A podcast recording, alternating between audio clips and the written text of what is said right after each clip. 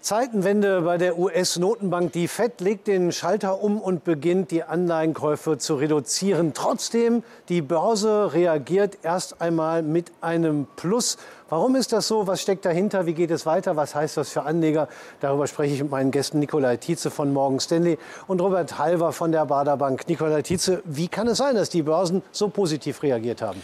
Ja, die Entscheidung ist raus und das hat die Märkte beflügelt. Der DAX sitzt ja die letzten fünf Handelstage schon im Plus. Also er hat es auch ein bisschen vorweggenommen, beziehungsweise die Börsianer haben es erwartet.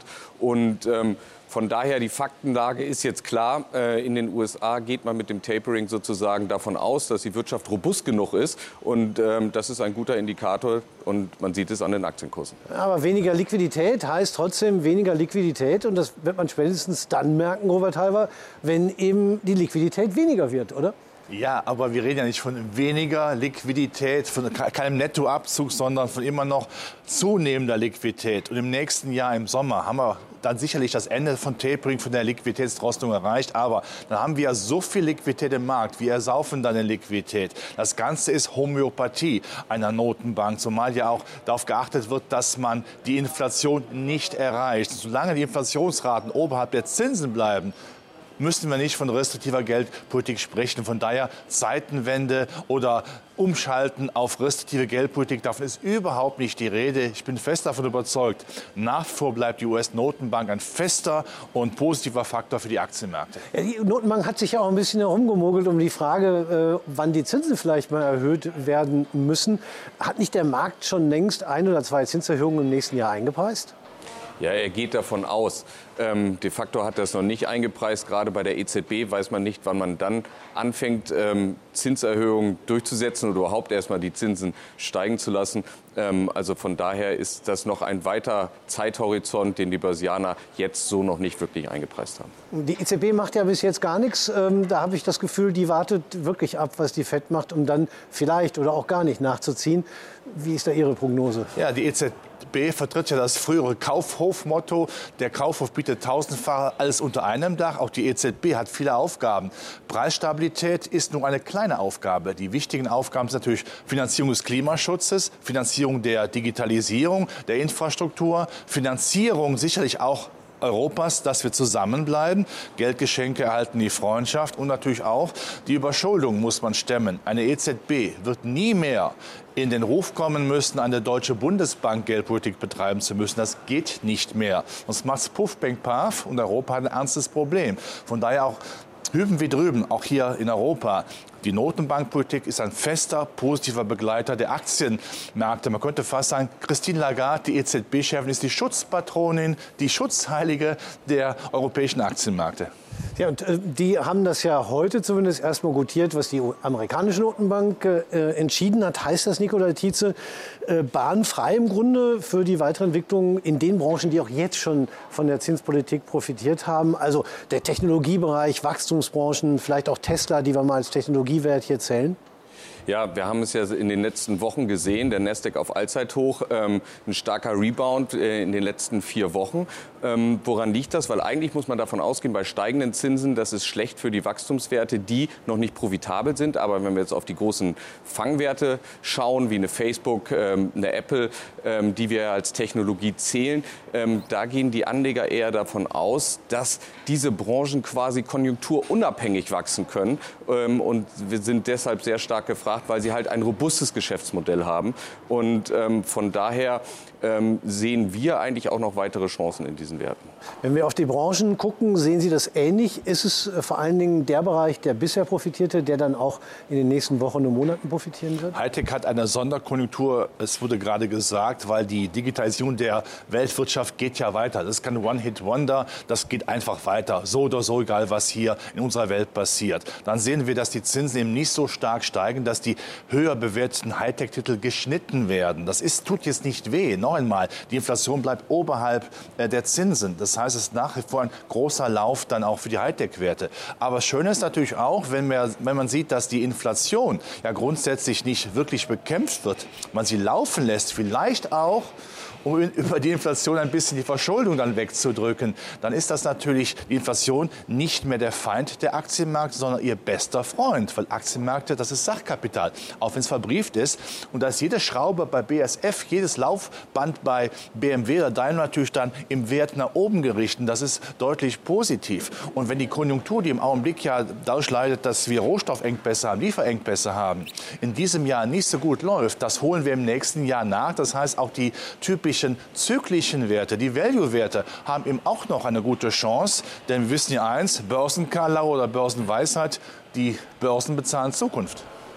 Und ähm, die Zukunft kurzfristig heißt erstmal November und Dezember. Das ist jetzt ein großer Bogen, den ich jetzt schlage, weil ähm, ähm, wenn sich jetzt erstmal nicht so viel geändert hat, schaut man natürlich auch gerne mal auf die sogenannten Saisonalitäten. Und äh, wenn wir uns jetzt das Jahresende anschauen, mögliche Jahresendrallye oder die Monate, die gut oder schlecht laufen. Was lässt sich zu den historischen Entwicklungen dieser letzten Monate des Jahres sagen? Ja, schaut man sich den DAX im äh, letzten zehn Jahresvergleich an, dann ist November der beste Monat gewesen. Im Durchschnitt hat man hier um 2,8 Prozent zulegen können. Gut, das haben wir jetzt in den ersten Novembertagen eigentlich schon abgearbeitet. Ähm, aber es sieht eigentlich für den November hin weiterhin noch gut aus. Zum Thema Weihnachtsendrallye muss man ja sagen, dass in den letzten Jahren ja eigentlich immer schon vorher angefangen hat. Und das sieht man auch in der Statistik. Der Dezember ist eigentlich eher ein durchschnittlicher Monat ähm, mit einer Plus-Minus-Null-Performance der letzten zehn Jahre. Ja, und Gleichzeitig erleben wir ja auch eine gewisse Beruhigung an den Märkten. Da sagt man immer, die Volatilität ist niedrig, Kurse schwanken nicht so. Ist es eigentlich gut oder schlecht für die Börse? Ja, für die Zertifikatebranche ist die eine schwächere Volatilität vielleicht nicht so gut, aber für den Otto-Normalanleger, der sagt natürlich ganz klar, warum ist die Schwankung nicht hoch? Weil die Risiken einfach einschätzbar sind. Man schaut ja auch äh, auf die Rohstoffpreise. Ein sehr interessanter Faktor ist ja, dass die OPEC die Ölförderung trotz dieser hohen Preise nicht erhöht. Warum machen sie das? Weil sie genau wissen, im nächsten Jahr sind die Lager gefüllt, dann gehen die Preise sowieso runter. Wenn wir dann auch nachhelfen mit höherer Ölförderquote, dann ist es ja noch schlimmer.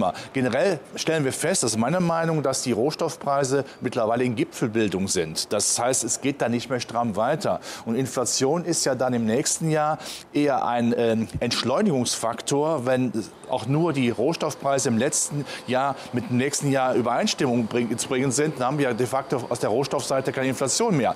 Dann schauen wir auf die Frachtraten. Die fallen im Augenblick plumps wie ein Stein runter. Auch die Logistik bessert sich. Das heißt, wir haben weniger Inflation, weniger die Angst, dass die, dass die Notenbanken wirklich was richtig Restriktives machen müssen. Die Konjunktur wird besser laufen, weil die Auftrags, Auftragslage ja auch bei der deutschen Industrie schon voll, fulminant ist. Wir können nur nicht liefern. Im nächsten Jahr können wir aber liefern. Das heißt, wir haben von der, vom Anlagenotstand, von der Konjunktur eigentlich nach wie vor das Füllhorn für eine Jahresendrallye und im nächsten Jahr auch noch ein bisschen obendrauf. Und der Anlagenotstand geht ja weiter. Zinspapiere bleiben attraktiv wie Bauchschmerzen.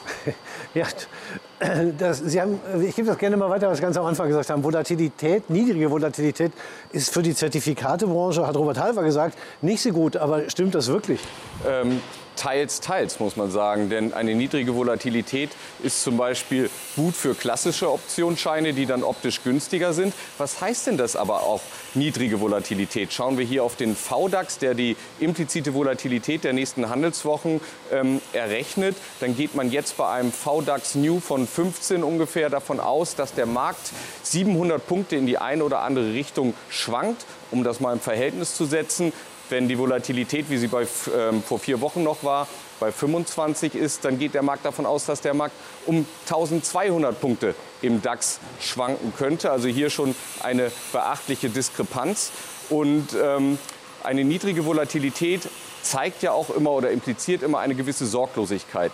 Ähm, wir von Morgan Stanley gehen davon aus, dass eventuell, dass der Jahresanfang etwas ruppiger sein könnte, dass die Lieferengpässe vielleicht noch nicht so schnell behoben sind. Und einige Unternehmen haben es in ihren Ausblicken ja auch schon erwähnt, dass man hier noch nicht so sicher ist, dass das Thema Anfang des Jahres vorbei ist oder Mitte des Jahres schon. Und von daher könnte vielleicht der Markt auch noch mal umschwenken und das würde natürlich Sinn machen, dann sein Depot abzusichern, weil es dann halt oder jetzt mit klassischen Optionsscheinen dementsprechend günstig ist. Wäre Absicherung, Robert Halver, im Moment aus Ihrer Sicht eine sinnvolle Strategie? Also wir haben ja keine Volatilität, die null ist. Ja, von daher eine gewisse Absicherung kann man ja durchaus machen. Warum sollte man nicht auch hier diese Schwankungen, die wir durchaus bekommen werden, auch wenn ich der Meinung bin, dass äh, wir grundsätzlich positiv im Aktienmarkt aus nächste Jahr äh, äh starten können, im Trend zumindest, äh, kann man das natürlich machen, um da vielleicht ein bisschen das Risiko nach unten abzuschneiden. Das ist ja ganz klar. Aber wir müssen trotzdem uns immer vor Augen führen, wenn es in den letzten zwölf Jahren irgendwo gebrannt hat, war die Notenbank sofort mit allen verfügbaren Löschzügen da. Und man sollte auch äh, eine US-Notenbank, die jetzt auf, auf Liquiditätsdrosselung bis null im, äh, im äh, Sommer eingestellt ist, nicht unterschätzen. Wenn es sein muss, ist das, was gestern gesprochen worden ist, morgen schon Makulatur. Und dann bekommen die Aktienmärkte weiterhin diese Unterstützung. Ähm, man muss immer klar formulieren, das Argument für die Aktienmärkte ist natürlich die Alternativlosigkeit, die wir im Zinsbereich weiterhin haben. Und äh, solange wir überschuldet sind, kann man fast sagen, Holdrio, dann muss ich eben Aktien haben, weil äh, ich komme ja aus dieser prekären Lage nicht mehr raus. Das Beste daraus machen, das ist Sachkapital. Man kann die niedrige Volatilität natürlich nutzen, um sich günstig abzusichern, aber diese niedrige Volatilität ermöglicht ja auch noch andere Strategien. Ähm, welche könnte man denn da angehen, wenn man einfach sagt, äh, klassische Optionsscheine sind verhältnismäßig günstig, weil der Markt so ruhig dahin plätschert? Äh, wie kann ich die denn einsetzen? Ja, die kann ich natürlich nicht nur auf der Short-Seite, sondern auch auf der Long-Seite einsetzen. Und das machen viele unserer Anleger jetzt auch. Sie setzen gerade auf Trendfolgeaktien, äh, hier gerade auf die bekannten Nasdaq-Werte, über die wir ja schon gesprochen haben, eine Microsoft, eine Alphabet, ähm, eine Apple, die in den letzten Wochen schon ganz gut gestiegen sind. Und hier ähm, interessieren sich unsere Anleger vor allem hier für Optionsscheine mit einer Laufzeit ungefähr von sechs bis zwölf Monaten. Ja, und äh, das heißt, Optionsscheine werden dann vor allen Dingen auch aktienorientiert gekauft, weniger auf einzelne Indizes? Ähm, es kommt drauf an. Also das Verhältnis beim DAX zum Beispiel ist 50-50 bei den Anlegern. Also 50 setzen auf Long, 50 setzen auf Short. Warum ist das so? Ähm, der DAX ist ein Basiswert, bei dem ich unemotional handle. Ich benutze das, um am Markt zu partizipieren. Bei einer Einzelaktie ist der Anleger emotional dabei und hier ist es so, dass er meistens dann ähm, an einen weiteren Kurserfolg glaubt im Basiswert und ähm, deshalb verkaufen wir zumindest auf Einzeltitel eigentlich eher im Verhältnis 90 zu 10 auf der Long-Seite.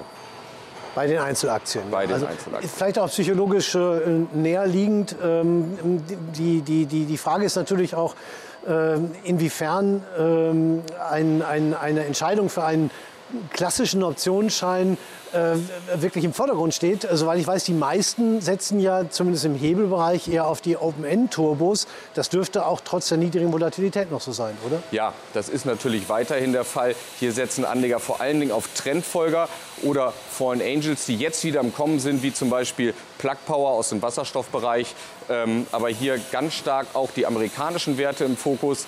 Ähm, die deutschen Werte spielen quasi bei unseren Anlegern eher eine untergeordnete Rolle. Ich glaube, auch im Gesamtmarkt äh, ist der äh, meistgefragtete Basiswert aktuell VW, aber auch hier nur an Nummer 20. Da sieht man schon, ähm, wie weit die USA hier vorgerückt ist. Also Diversifizierung wird wahrscheinlich auch aus Ihrer Sicht ein ganz wichtiges Thema sein. Ja. Nicht nur Einzelbranchen, nicht nur in einem Land, sondern möglichst äh, breit anzulegen. Was raten Sie dem Anleger da? Ja, aber gerade was der Kollege Tietzer sagt mit Trendfolge, das finde ich sehr gut.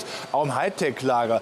Hightech wird ja seit vielen Monaten tot gesagt. Da kommt jetzt nicht mehr viel. Wenn ich mir nur vor Augen führe, dass fünf große Hightech-Werte in den USA, ähm, Facebook jetzt Meta und die drei großen A's, Alphabet, Amazon und äh, äh, Apple und äh, Microsoft so viel in die Zukunft, in Forschung und Entwicklung investiert haben, wie alle 30 DAX-Werte im letzten Jahr verdient haben, zeigt das ja, die glauben an die Zukunft. Und dass dieses Trendfolge, die Trendfolge mit diesen Aktien, auch gerne mit einem Index, Hightech-Index, warum nicht, um breiter abgesichert zu sein, ist ja wichtig. Wir wollen ja auch der zweiten und dritten Hightech-Reihe eine Chance geben. Es müssen ja nicht immer nur die Kronjuwelen sein. Also quasi nach dem Kölschen Motto, wenn es einmal läuft, dann läuft es. Das zumindest ist das Motto der Trendfolge. Schauen wir mal, ob die Notenbank Wort hält, ob sie im nächsten Jahr konkreter wird, was die Zinsen angeht. Ich bedanke mich auf jeden Fall für das Gespräch. Robert Halver von der Baderbank und Nikolai Tietze von Morgan Stanley. Und meine Damen und Herren, bei Ihnen bedanken wir uns recht herzlich fürs Zuschauen.